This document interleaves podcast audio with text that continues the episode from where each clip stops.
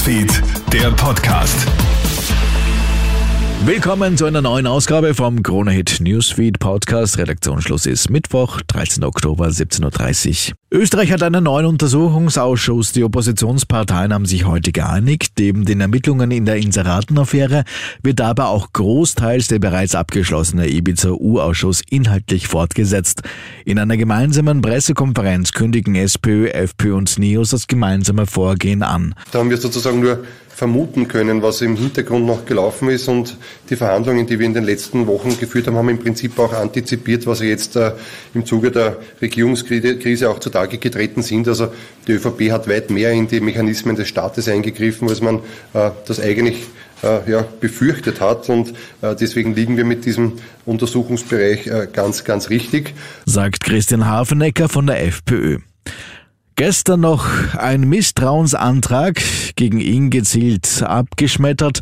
Heute hält derselbe Finanzminister Gernot Blömel im Nationalrat seine zweite Budgetrede.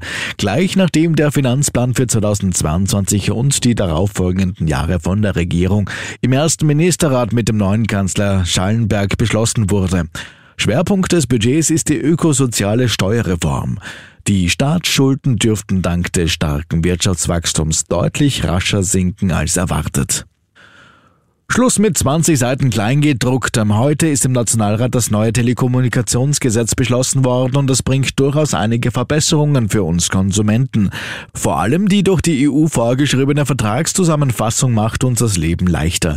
Denn künftig müssen alle wesentlichen Vertragsinhalte kompakt auf nur einer Seite zusammengefasst werden, erklärt AK-Konsumentenschützerin Daniela Zimmer. Das bringt mehr Transparenz, als wenn der Verbraucher 20 Seiten durchkämmern muss.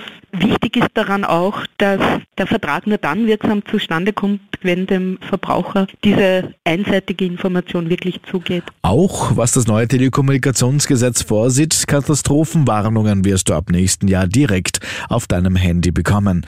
Ab 2022 wirst du per SMS vor Hochwasser, Dammbruch oder Sturm gewarnt.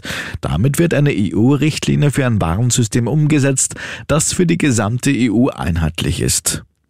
In Graz starten die vertiefenden Sondierungsgespräche. Die stimmenstärkste Partei der Gemeinderatswahl, die KPÖ, wird mit den Grünen und der SPÖ über eine mögliche gemeinsame Zukunft reden.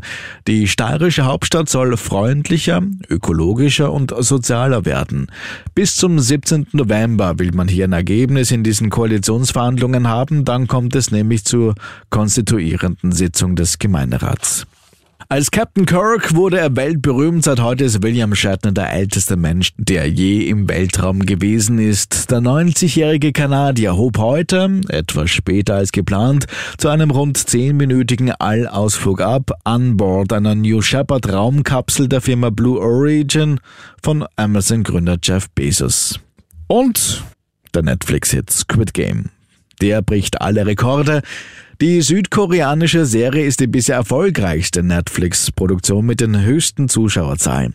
Das gibt der Streaming-Dienst heute bekannt. Squid Game hat offiziell 111 Millionen Fans erreicht. Die Zuschauerzahl hat die Serie in nur 27 Tagen seit der Premiere am 17. September erreicht. Der vorherige Rekordhalter war das britische Kostümdrama Bridgerton, das vor etwa einem Jahr in den ersten 28 Tagen von 82 Millionen Zuschauern gestreamt worden war. Soweit ein kurzes Update. Redaktionsschluss Mittwoch 17.30 Uhr. Mehr Infos, die bekommst du laufend auf KroneHit.at. Die nächste Folge von unserem KroneHit Newsfeed Podcast bekommst du morgen Donnerstag im Laufe des Vormittags. Schönen Abend noch. KroneHit Newsfeed, der Podcast.